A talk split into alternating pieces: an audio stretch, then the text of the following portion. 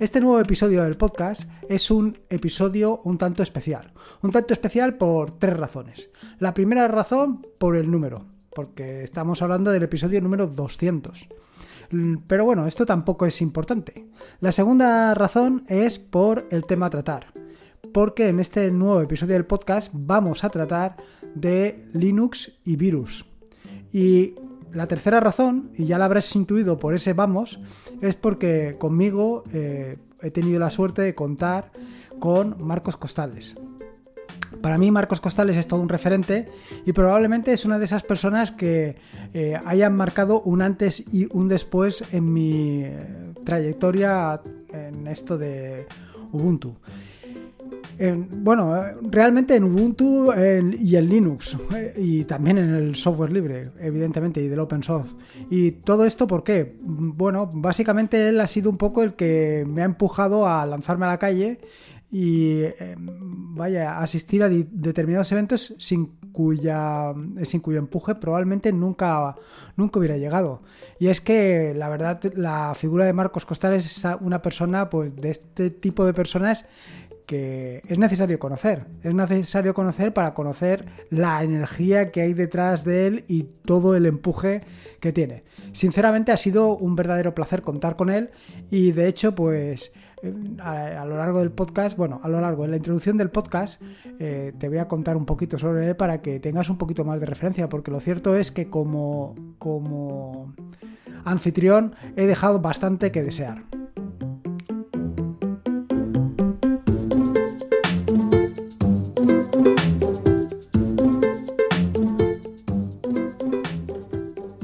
Soy Lorenzo y esto es Atarea.es. Este es el episodio número 200, un podcast sobre Linux, Ubuntu, Android y Open Source. Aquí encontrarás desde cómo ser más productivo en el escritorio, montar un servidor de páginas web en un VPS o en una Raspberry, hasta cómo convertir tu casa en un hogar inteligente. Respecto al tema de artículos, aplicaciones y estas cosas que normalmente te cuento los jueves, hoy la voy a omitir para no hacer el podcast más largo de lo que ya es. Lo que sí que te quiero es presentar a Marcos, ya que no tuve la decencia de presentarlo en la charla que tuvimos él y yo a la hora de hacerlo, pues bueno, como siempre hay un punto para corregirlo, este punto es este. Si no conoces a Marcos Costales, pues te invito a que hagas una pequeña búsqueda en internet eh, con la palabra Ubuntu y Marcos Costales y verás todo lo que vas a encontrar sobre él. De todas maneras, por supuesto, en las notas del podcast te dejo un enlace a una página donde tiene recogido pues todas aquellas cosas en las que ha participado. Y te puedo asegurar que son muchas. Porque aparte de la Ubucon Euro 2018 que se celebró en España, pues ha pasado por Colombia, París, Almería, Essen, eh, Lisboa y en todos esos sitios pues ha ido dando diferentes conferencias, desde cómo hacer una web, app en Ubuntu a hacer una aplicación con Ubuntu Phone o otro tipo de aplicaciones. Y no solamente esto, sino que además, pues la, la, suerte es que ha desarrollado pues tanto una interfaz para UFW, para el gestor de del cortafuegos de Ubuntu para, no sé si, lo conocerás, seguro que lo conocerás, Goof. Y también ha desarrollado una aplicación para Ubuntu Phone, que es un app que te permite navegar eh, y ver mapas. Y otra aplicación también muy interesante, bueno, un complemento para Nautilus Nemo y Caja, que realmente es muy interesante porque lo que te permite es colorear las, las carpetas para pues identificarlas de una manera mucho más sencilla. Y eh, esto es una pequeña introducción de todo lo que puedes encontrar. Es brutal. Sinceramente, eh, es brutal. Pero si todo esto te parece poco, también puedes oírlo en el podcast Ubuntu y otras hierbas, que también dejo enlazado en las notas del podcast. Vaya, que tienes ahí unas posibilidades de conocer a este hombre que la verdad es que merece muy, mucho la pena. Y nada, te dejo ya con la, charla que mantuvimos. Eh, y nada, y te espero que la disfrutes. Eh, como verás, mm, yo creo que a mí se me oye bastante peor que a él, o por lo menos he intentado que él se lo oiga mejor y a mí peor. O, bueno, no es que haya cogido y me haya, eh, em, digamos, estropeado el sonido, sino que como compartíamos micro, y es un micro de estos que es em, direccional, pues una de las dos partes se tenía que ir peor. ¿Qué le vamos a hacer? Pero vale, sinceramente, vale la pena. Vale la pena que escuches el podcast porque la verdad es que es muy, pero que muy interesante. Así que nada, te dejo con el tema y ya me despido al final. Eh, bueno, aquí estamos Marcos Costales y yo y vamos a hablar un poquito de virus en, en Linux o no vamos a hablar de nada. Porque si no hay, no hay virus, ¿de qué hablamos? Claro, además ahora con el tema del coronavirus, oye, aquí estamos con mascarilla y todo hablando, ¿eh? No vaya a ser que se contagie este Ubuntu que tiene aquí atareado. Bueno, pues em, lo primero es, ¿tienes antivirus? Yo no. Yo eh, llevo desde el 2008 usando Ubuntu y no, nunca usé alguna vez, cuando las primeras veces instalé, ¿cómo es? Clam GTK se llama, creo que se llama, que bueno, que luego al final si investigas un poco, pues Clam GTK está orientado a que escanees una partición de Windows en busca de virus.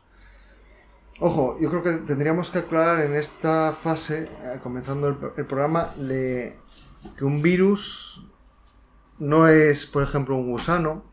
Por ejemplo, si alguna vez saltó que hay gusanos, por ejemplo, yo qué sé, que tienes un router que no está actualizado, que puede tener vulnerabilidades, con esa vulnerabilidad te entran y lo que te hacen es que tu router se vuelva un terminal preparado para atacar con un ataque 2 a una empresa dada, por ejemplo. Eso no sería un virus, como no sería un eh, spyware tampoco.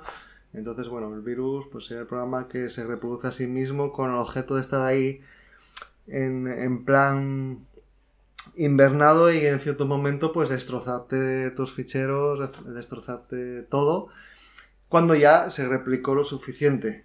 Pero vamos, que no sería otro tipo de, de malware que, que conocemos, que bueno, eso sí a veces eh, se sabe que existen y o a veces eso, pues lo te digo, routers o en el IoT que ahí eh, tienes dispositivos que al final lo que pasa con ellos es que tienen vulnerabilidades porque no se actualizan y, te entran y al final tienes un, terminal al servicio de, pues, de, un criminal de, de la informática.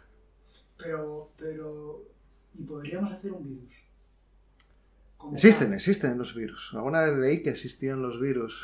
o sea, quiero decir, yo al final, yo añado un repositorio. Sí. Un repositorio mío, por ejemplo.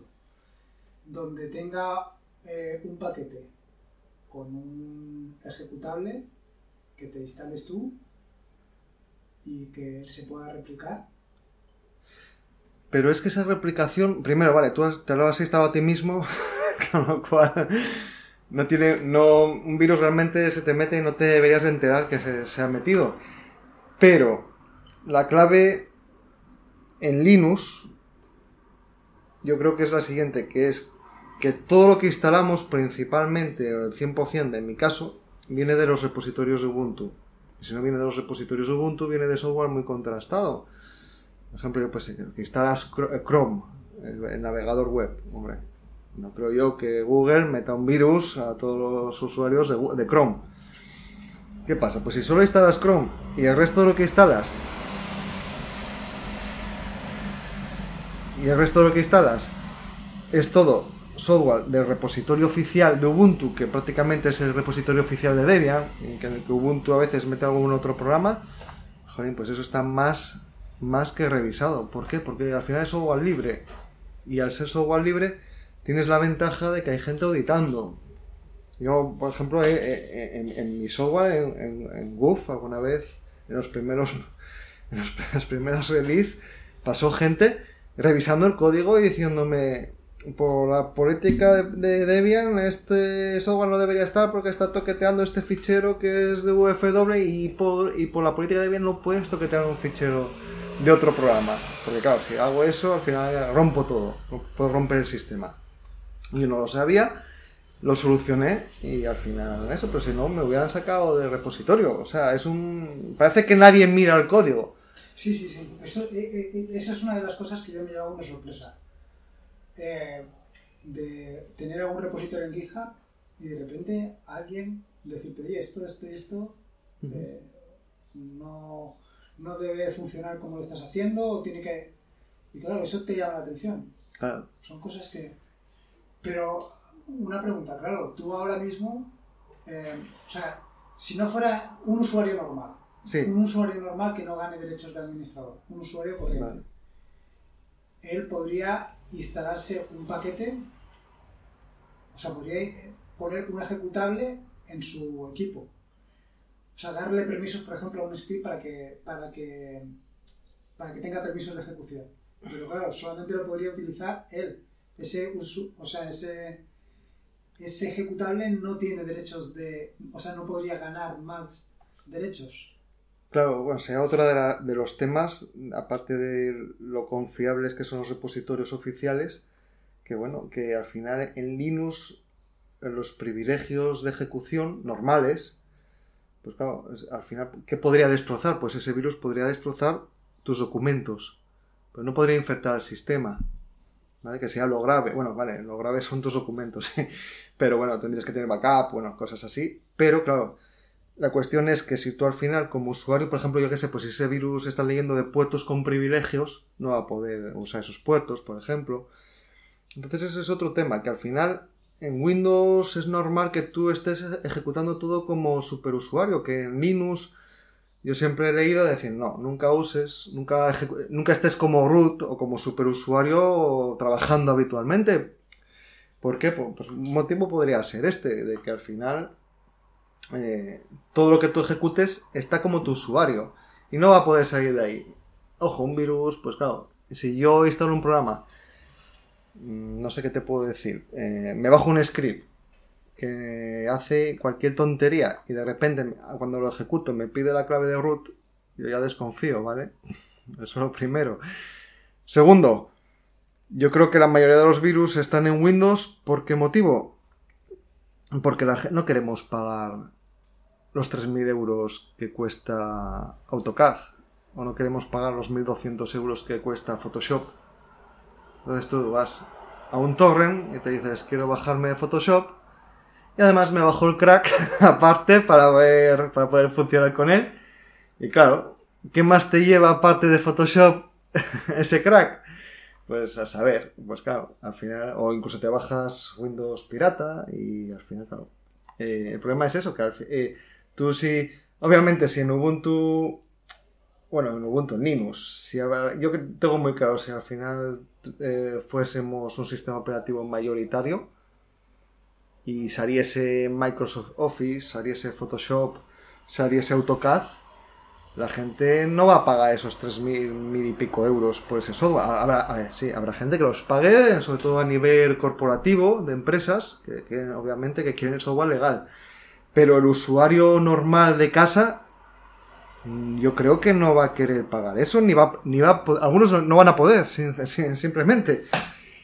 Entonces, ¿qué pasa? Si tú te bajas, obviamente, un Photoshop para Linux, que existiese, que te lo bajas y te le, bajas luego también un crack, pues vamos a estar en lo mismo que con Windows. Al final va a haber virus.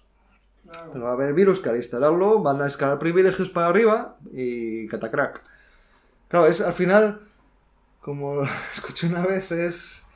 La clave está lo que está entre la pantalla y la silla.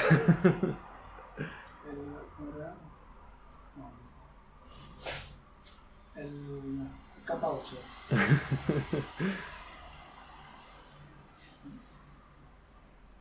Luego la clave también, ¿tú conoces a alguien que haya tenido virus en Ubuntu en Linux? Efectivamente, yo no conozco a nadie. Yo tampoco, no sé. Yo no conozco a nadie, ni conozco a nadie que haya conocido a alguien que siempre, oye, Yo, ¿No? la verdad es que no, no- vaya, ni... Es que no conozcan, ni siquiera he encontrado documentación, bueno, documentación. Tampoco me he documentado en exceso para, para buscar alguna cosa. Supongo que si quieres, algo encontrarás.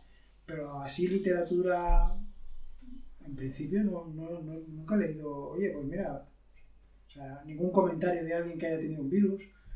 No sé, son, son cosas que a mí me llaman muchísimo la atención. Sí. A ver, yo también, por ejemplo, eh, yo trabajo con Windows en la empresa. Obviamente todo es legal. Eh, hay una política muy restrictiva de lo que instalas y de lo que no. Y, obviamente, a ver, eh, pasa lo mismo. Si tú usas un Windows, usas la tienda de aplicaciones de Microsoft, que supongo que esté más controlada, que instalas software legal, que compras Adobe y te lo pagas y te lo bajas y es el software de Adobe, no más algo añadido, posiblemente no tengas virus en tu vida en Windows. También. Claro. O sea, es, una, es la cultura que yo creo que, que heredamos de, de, usar Windows durante muchísimos años. Y claro, quererlo todo o gratuito o casi.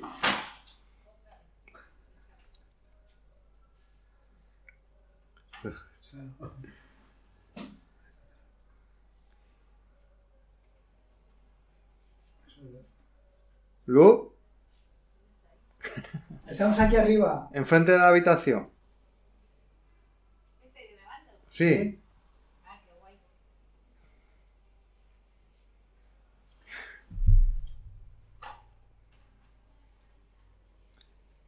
Sí que se habla de, de, los, eh, de los antivirus que se venden o que son ah, comerciales o tal. Muy bien, Y luego, efectivamente, efectivamente. ¿Y por qué hay antivirus en, en Linux? Buena pregunta. ¿Por qué, hay antivirus en Linux? Bueno, hay antivirus, ojo, en el repositorio oficial está Cram, eh, GTK, si no me equivoco. Creo que no hay ninguno más. Tú buscas antivirus en la tienda de software, solo hay ese, que está explícitamente hecho para escanear particiones de Windows. Claro. Luego tú tienes McAfee, para Red para Ubuntu, que al final lo que te hacen es que te devuelven la, la CPU. y claro, yo creo que es importante también, una cosa importante es que en Windows yo creo que hay que tener antivirus sí o sí. Pero un antivirus lo que hace es buscar cadenas de texto en todo lo que pasa por los procesos de la CPU, en busca si alguna, algún de esos de esos programas que se ejecutan contienen una cadena dada que entonces lo asocia a que sea un virus. Eso conlleva un coste computacional muy grande. Porque claro, obviamente no es lo mismo ejecutar un programa que además de ejecutar el programa tienes que escanear si ese programa tiene algo dentro de cada vez que lo ejecutas. Eh, ese coste en Linux no lo tenemos, con lo cual todo va mucho más fluido y va mejor, no tienes ese coste eh, para la CPU. Pero claro, al final, ¿por qué, ¿por qué se vende? Porque se vende, no es que sea gratuito, McAfee para Red Hat, para Ubuntu. Y yo tengo otra pregunta, ¿por qué se vende para Android, por ejemplo? ¿Por qué hay antivirus en la Play Store para Android? ¿Qué es lo que buscan? No sé, ganar pasta. Pero claro, ahí, a ver, por ejemplo, ahora, ahora que, que caído, tú el problema que tienes, que puedes tener en Windows, eh, te descarga, te descarga, no, estás leyendo el correo, viene un ejecutable, ahí está claro. A mí me pasó, ¿eh? A mí me pasó cuando usaba Windows, no sé qué Windows usaba, XP supongo, de aquello, 98, y, usaba para leer el email Outlook Express, de aquella era el programa que más me gustaba, de aquella hace muchísimos años. Una vez recibí un virus por un email y me destrozó. Bueno, realmente eso no será un virus, porque un virus la cualidad es que eh, se te instala, empieza a contagiar a otros ordenadores y luego actúa en tu ordenador. No es que tú lo recibas y te lo destroce. Eso más bien sería, pues, hoy en día lo que conocemos ya, pues, como. Eh, sí, o, bueno, no sé el nombre adecuado a eso. Bueno, malware, ¿no? Que te destroza todo, pero de antemano el virus debería de estar más invernado ahí, sin que, tú, sin que tú te enteres, sin que lo aprecies. Y a mí me entró un correo con un adjunto y, y, formateó todo y jodió todo y, perdí todo. Claro, porque eso exactamente en Linux no podría pasar. O sea, te llega un archivo, primero, en principio no va a llevar permiso de ejecución no debería. También como tengas configurado todo, ¿no? Que digas que puedes abrirlo como Nautilus cuando abres un fichero, te dice, ¿qué quieres? ¿Abrirlo como texto o ejecutarlo? A no ser que digas tú, bueno, venga, quiero siempre ejecutar un archivo que sea ejecutable o siempre abrirlo como texto siempre que un archivo Pero sea estaríamos en la misma de antes, que Sí. como mucho te podría eh, arruinar todo lo que tienes tú Sí, y ya está. claro. Es importante también hacer backups. Siempre al final somos vagos por naturaleza y dejamos el backup para... Ya, pero bueno, a ver, el back- al final tampoco te tienes que preocupar de, de hacer backup. Bueno, te tienes que preocupar de asegurarte que se hacen. Sí, Yo sé que hay virus conceptuales para Linux, ¿vale? Es decir, pues conceptualmente se puede hacer un virus, sí. Pero al final, por todos esos motivos de los que estamos hablando hoy, esos virus no son capaces de transmitirse o de instalarse o de hacer esas cosas. Y por ejemplo, eso es que a mejor, la mejor, el mejor ejemplo que veo es el de la Play Store. Tú puedes instalar aplicaciones de la Play Store, pero también puedes instalar APKs por ahí. Te dice Ubuntu, ojo, activa instalar software de fuentes desconocidas para si quieres instalar una APK. Claro, si has instalado una APK, ¿qué has instalado realmente? Ahí estás metiendo software de fuera. Por ejemplo, Google, claro, se la han colado alguna vez en la Play Store, en el. Pero bueno, Google al final acaba descubriéndolo, acaban desinstalando la aplicación de tu móvil automáticamente y claro, a ver, pu- puedes haber sido uno de los afectados. Pero bueno, oye, eh, claro, al final basta... Pero, pero y, y dentro de a ver, dentro de Android, ¿qué es lo que puede, qué es lo que puede llegar a hacer? O sea, tú dentro de Android te instalas un virus. Claro, si instalas una APK... A ver, yo lo- para lo que soy hipocondríaco total es para un keylogger. Por- eh, tanto en Windows como en Linux como en Android o en lo que sea. Un keylogger para mí es lo peor que puede haber. ¿Por qué? Porque un keylogger... Que bueno, un keylogger no sería un virus tampoco. Sería un keylogger. Sería un poco distinto como concepto. Pero un keylogger a mí me da un miedo inmenso. ¿Por qué? Porque tú acabas entrando en tu banco, en Linux o en Android o en Windows y al final te está igual mandando capturas de pantalla o todas las teclas que estás pulsando a, a un servidor de un tío de que hay por ahí. Y lo que te puede hacer es desfalcar el banco. Eso sí es peligroso. Sí, pero a ver, un keylogger podría, podría registrar, claro, eso sí que tiene permisos para registrar todo lo que tú escribes, sí. Como usuario también.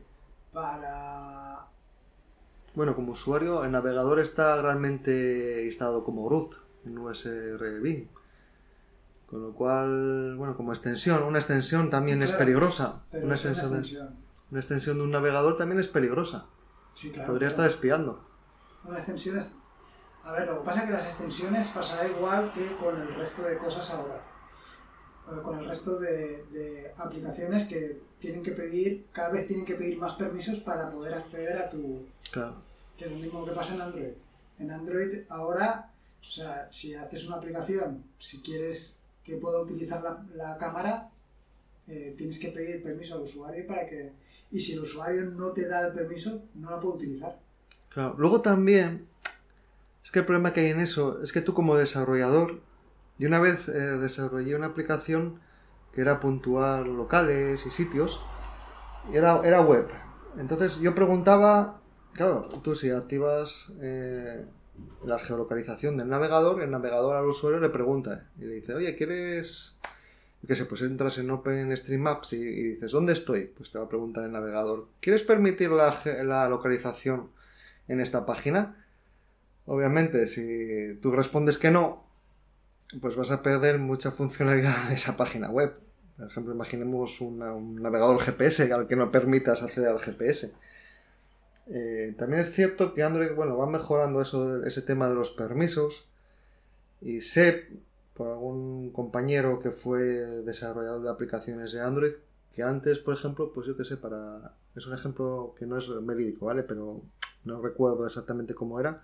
Pero que si tú querías acceder a los contactos del móvil, por el motivo que sea, que sea tu aplicación la que lo necesite, igual también tienes que pedir el ID del móvil, por ejemplo. Que dices, pues para qué yo no necesito que en Android pida el, ID del teléfono al usuario, pero Android de aquella estaba hecho de que si yo quería hacer cierta cosa necesitaba pedir un conjunto de cosas que yo creo que bueno Google va poniéndose un poco las pilas Sí, sí.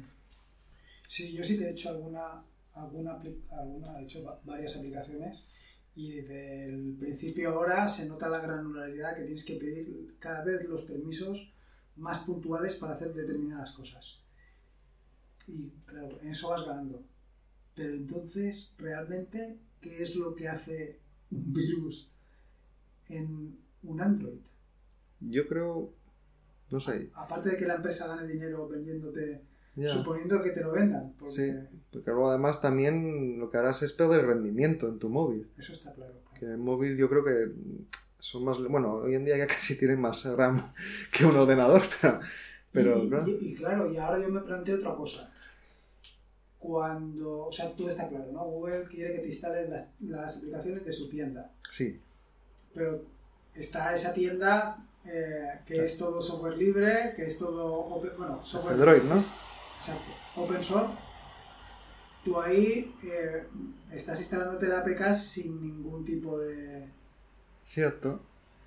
Sí. Entonces ahí realmente estás perdiendo privilegios, estás perdiendo A ver, eso lo habías comentado tú en un podcast una vez, de lo confiables que pueden ser o no las PPAs.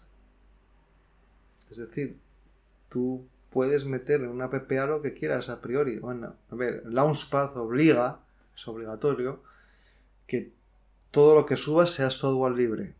Y una PPA al final es un dev que puedes, un dev lo puedes descomprimir como si fuera un archivo comprimido y puedes analizar el código. Obviamente, bueno, si está compilado como C o lo que sea, pues bueno, no, pero normalmente casi todo. La suerte que tenemos en Linux que me gusta muchísimo es que casi todo es Python y Python es muy auditable. Pero claro, eh, al final, si en F-Droid yo subo una APK y abuso de la confianza de los usuarios que encima están buscando software libre, pues claro, a ver, al final pues yo creo, lo que creo es que hay que ser un poco, pues bueno, eh, sopesar de quién estás instalando el software. Pasó mucho, eso pasó muchísimo, lo, lo, lo viví mucho eh, con Ubuntu, Ubuntu Phone, Ubuntu Touch. En Ubuntu Phone y Ubuntu Touch al final eh, no tenemos WhatsApp, no tenemos Telegram, pero alguien hizo una aplicación de Telegram, porque como Telegram tiene la API libre, de WhatsApp no, porque obviamente tiene que ser WhatsApp el que haga esa aplicación. Pero alguien hizo la aplicación de Telegram. Hay otra gente que igual hizo una web app de Telegram. De hecho, hubo varios, varias aplicaciones que eran web app de Telegram.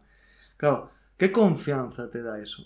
Es decir, ¿ese desarrollador es de confianza o no? Yo sé que, por ejemplo, yo me fío de tu software, del software de la tarea o de, tus PPAs. Es decir, tengo una confianza en el que tú durante muchos años has demostrado que has hecho un software confiable. Igual, yo me fío de ti. O igual, bueno, yo creo que yo me fío de mí mismo y creo que mucha gente se fiará también del software que yo hago o del software que yo publico. Que ojo, es distinto. Luego hay el problema. Por ejemplo, yo, por ejemplo, para mí es difícil subir software al repositorio oficial de Ubuntu, con lo cual sube con cuenta gotas, pero para mí es muy fácil subir software a una PPA. Con lo cual, bueno, eh, al final el software que está en el repositorio es muchísimo más confiable que el de una PPA, pero bueno, ahí yo puedo poner la mano en el fuego de, de que el software que está en la PPA de mi usuario sí es confiable, ¿vale? Porque al final es mi reputación personal. El problema está, o sea, yo, yo lo que veo de verdad es, tú conoces, por ejemplo, tu PPA, entonces evidentemente, o yo conozco tu PPA, entonces yo de ti me, me fío porque llevo muchos años utilizándola, igual que esa, pues cualquiera de las que hemos comentado anteriormente. Pero tú, por ejemplo, un desarrollador en Ubuntu Touch que no conoces de nada, ¿qué confiabilidad te da? O es más, ahora mi primo que tú no conoces de nada monta una PPA y entonces, ¿qué, qué confianza tienes tú en eso? Pues obviamente nula. Pero bueno, a veces, eh, afortunadamente, los desarrolladores que hicieron aplicaciones importantes para Ubuntu Touch fueron desarrolladores que venían del escritorio. Por ejemplo, que hizo Podbeer, el del podcast, que era una aplicación, es una aplicación genial. El chico que, que hizo el lector de correos. Entonces, bueno, al final. Luego también tienes, pues los acabas conociendo, es que los conoces al principio igual los conoces por un grupo de Telegram de desarrolladores de Ubuntu Touch en el que empiezas a hablar con ellos y al final te generan esa confianza que al principio no tienes. Y luego al final los conoces en un evento y ves que son los mejores tíos del mundo. ¿no? Pero bueno, es cierto que, que al final el problema que tenemos de, de malware, de virus, de todo esto, pues es eso, que cuando instalamos cosas que nos... Que, cuando instalamos esos virus, ese malware, ese spyware, ese gusano, ese es el problema. Cuando instalamos desde fuentes que, que son malas, que no son las que deberíamos, por el motivo que sea que necesitemos instalar de ahí. Claro. Ese, pero bueno, al final es lo que un poco has dicho antes, que es la confianza. Tú has depositado la confianza en la tienda de aplicaciones, por ejemplo, de Windows, y claro, ahí teóricamente lo que vayas a instalarte no va a venir acompañado de, de, de otras cosas. obviamente si pagas AutoCAD vas a tener un AutoCAD totalmente confiable, totalmente. Luego yo, claro, eh, hay el problema de eso, pues por ejemplo en, en, Android se está viendo mucho de que yo conozco gente que, que ha instalado antivirus o que dice voy a instalar un antivirus para mi móvil. Pues ¿Por qué motivo vas a instalar un antivirus para tu móvil, no? No, a mí no me cuadra, no me cuadra. O sea, lo importante en Android yo creo que es tener una versión, o sea, lo importante en Android en todos los lados es tener software actualizado para garantizar que las vulnerabilidades que pueda haber, que siempre hay vulnerabilidades, pues que se subsanen, que sean, que se arreglen o que se, o que se palien esas, esas, esos problemas que pueda haber. Entonces, pues eso es importante tener software actualizado, porque claro, el problema es que uses software no actualizado y que, que al final te entre por ese motivo. Bueno, por ejemplo, cuando fue que hubo que hubo un problema, ¿cómo fue? El parche de hubo ¿para qué? No me acuerdo. Un problema y, salió, en Debian salió el parche en un día. No sé si fue ah, la CPU de Intel. Los, sí, sí, sí, sí, los, los Meltdown, sí. Los Meltdown, ¿vale? Bueno, empieza ahí entonces.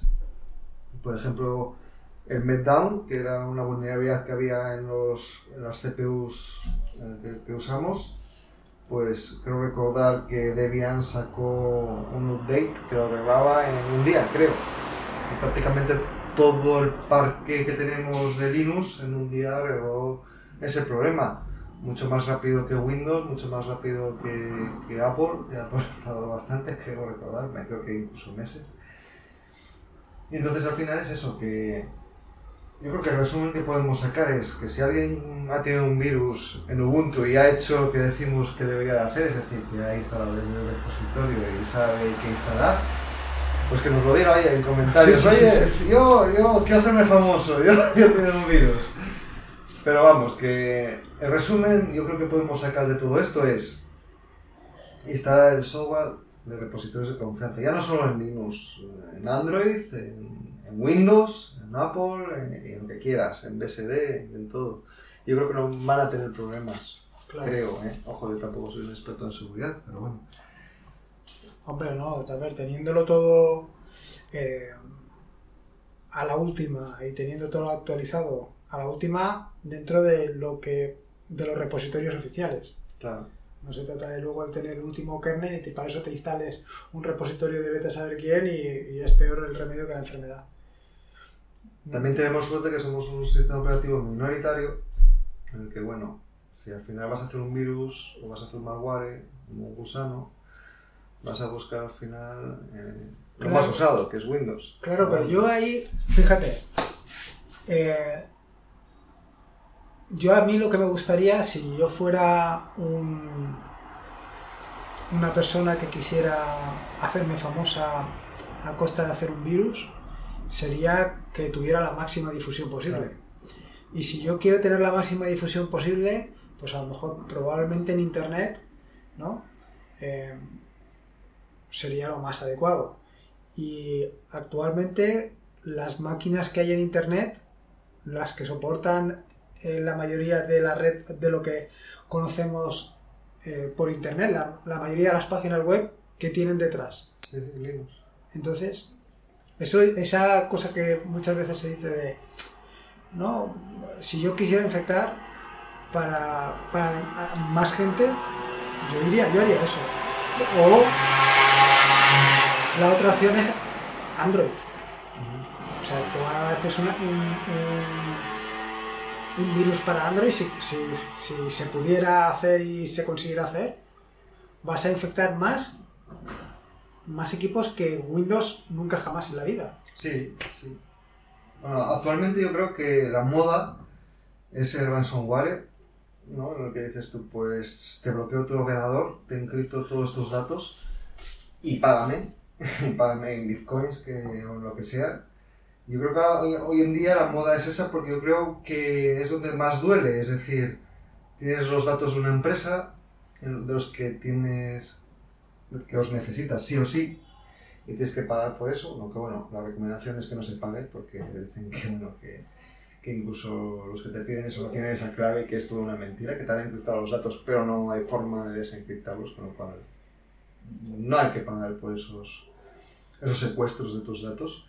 Pero obviamente, claro, la gente se desespera y, y paga y es, yo creo que es algo que genera mucho dinero y que es bastante importante. Eh, entonces, hay, por ejemplo, en Linux no estamos tan afectados por los ransomware y la verdad es que se agradece. ¿Tú, conoces algún ransomware? Ya sea de, para Android o para, o para el escritorio o para servidores. No, yo vi una vez uno, no era ransomware, era en un Windows que me avisó un amigo, que me llamó, me dijo, oye, que me pone el ordenador una página aquí que, que, está en contacto con la Guardia Civil y que no sé qué. Y fue para allá y era una página que arrancaba, era como una web, la pantalla completa que arrancaba con Windows. Y bueno, la ayudé y tal, y, y, vamos, una web que ni formateaba ni nada, era simplemente una web que lanzaba en primer plano la pantalla completa. Sí, no, pero yo me refiero a esto que, que, que sale, que han secuestrado no sé cuántos ordenadores, o sea, que han, han cifrado y eso yo entiendo que siempre se trata de máquinas Windows. Yo entiendo que también. O sea, yo no conozco... Lo que pasó así a nivel con WannaCry fueron máquinas Windows. Entonces... No, porque está hecho para Windows, además eso. No, no, claro, claro. Que realmente para una empresa, pues mira, si usa Linux es una tranquilidad que puede transmitir a sus clientes también. A ver, lo que tenemos que tener seguro es que no hay nada seguro.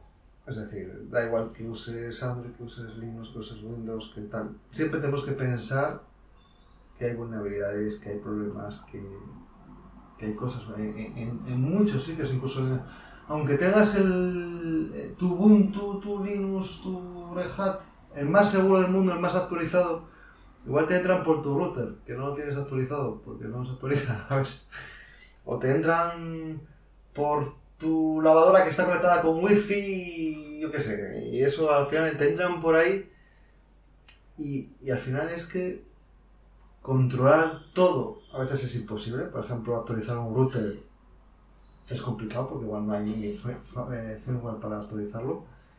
Y yo, por ejemplo, estaba en PPF ADSL hace tiempo y la versión que tenían en el router era bastante mala y conseguí actualizarla, conseguí sacar la, la última que era de Asus y la actualicé, pero fue complejo. O sea, eh, tienes que lanzar unos comandos en Ubuntu y además es de Linux, tienes que hacerlo, me qué bien. y conseguí actualizarlo.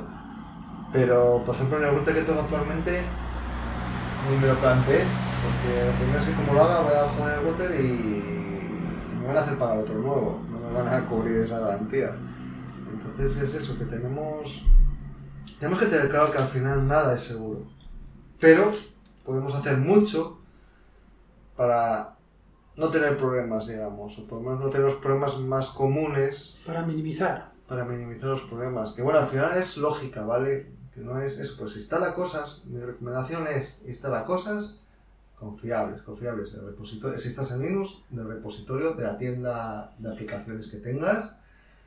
Y, y por ejemplo, si bajas algún dev, que instales algún dev o un RPM, pues que lo instales confiable, pues yo qué sé, pues Google Chrome, pues vale, oye, Google no te va a meter pues nada malo. O Microsoft tampoco te va a meter nada malo, ya lo lleva... Sí, o eso, instalas Visual Studio Code, pues no te va a llevar, bueno, lleva la telemetría de Microsoft, ¿vale? Y Google pues llevará telemetría Chrome para, para Google, que te pregunta, ¿qué quieres sincronizar todo y tal.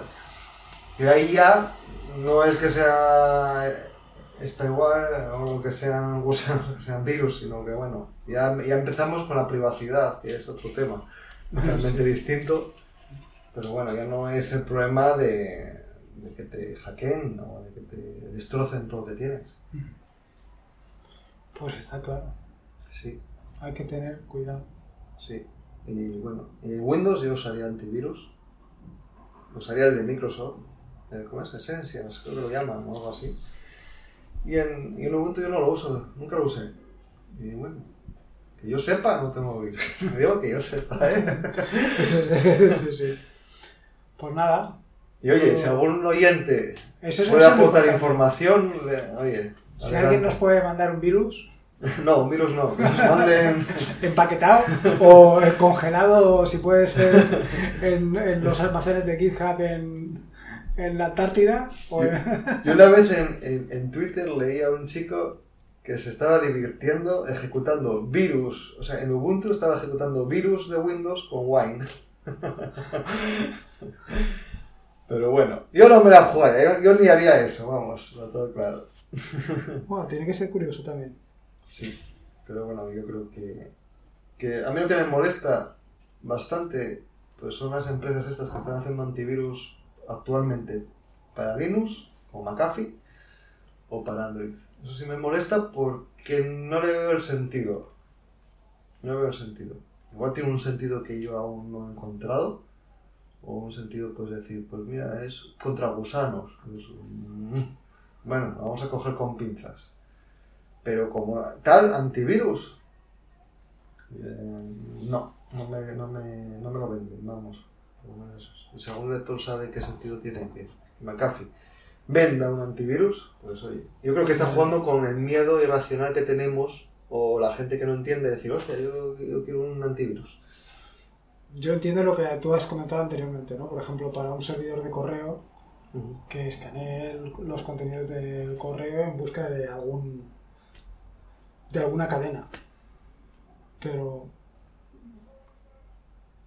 Sí, pero es que nos, la pueden colar de muchísimos sitios. Nos la pueden colar por el router, por, por software no confiable, nos la pueden por una extensión de Chrome o de Firefox. Nos la pueden colar por una PPA, nos la pueden colar porque bajé un dev de no sé dónde, que a veces estás obligado por el motivo que sea a instalar un dev manualmente, por el motivo que sea. Puede haber algunos motivos que digan, oye, si quieres usar, mm, ¿qué te puedo decir? Este hardware concreto que no funciona con Linux y si instalas este dev, pues te funciona. Y te funciona la wifi de tu portátil. Pues igual estás obligado a instalar ese dev para que te funcione la wifi del portátil. ¿Dónde sale ese dev? Que te apoyen en un foro. A saber. ¿no? Bueno, un dev lo podrías descomprimir, analizar si supieras leer código, claro. Y leer además ese lenguaje de programación. ¿Pero quién se va a meter a eso? Pues nadie. Es un dev que igual bajaron 20 personas. Entonces, claro, al final pero bueno, y al final es lidiar un poco y usar un poco la cordura y, y lo lógico, es decir, pues no ejecutar scripts a lo loco, ni ejecutar lo que ponga cualquier página de internet, eh, seguir un poco la lógica, ¿no? Y yo creo que con eso... Es decir, yo creo que, que falta eso, un poco de... Mucha gente, claro, obviamente mucha gente usa el ordenador pues como si fuera un microondas. Y claro, bueno, como yo uso el coche y el microondas, yo arranco, yo los coches no entiendo nada, arranco y, ando con él, y ya está, y me transporta de un sitio a otro. No sé, bueno, a, ver, yo hay una cosa que de lo que has dicho tú antes, del tema de, o sea, realmente el mal que te pueden hacer, por ejemplo, en el caso, en mi caso, por ejemplo, es que perdiera toda la documentación que tengo. Bueno, que tampoco me es, es mucho problema porque la mayoría lo tengo subido en repositorios. Claro. Pero bueno, por ejemplo, documentación personal o una cosa así, eso si lo pierdo, pues sí que podría ser un problema. Claro, para eso están las copias de seguridad, que es la otra pata de la seguridad de esto.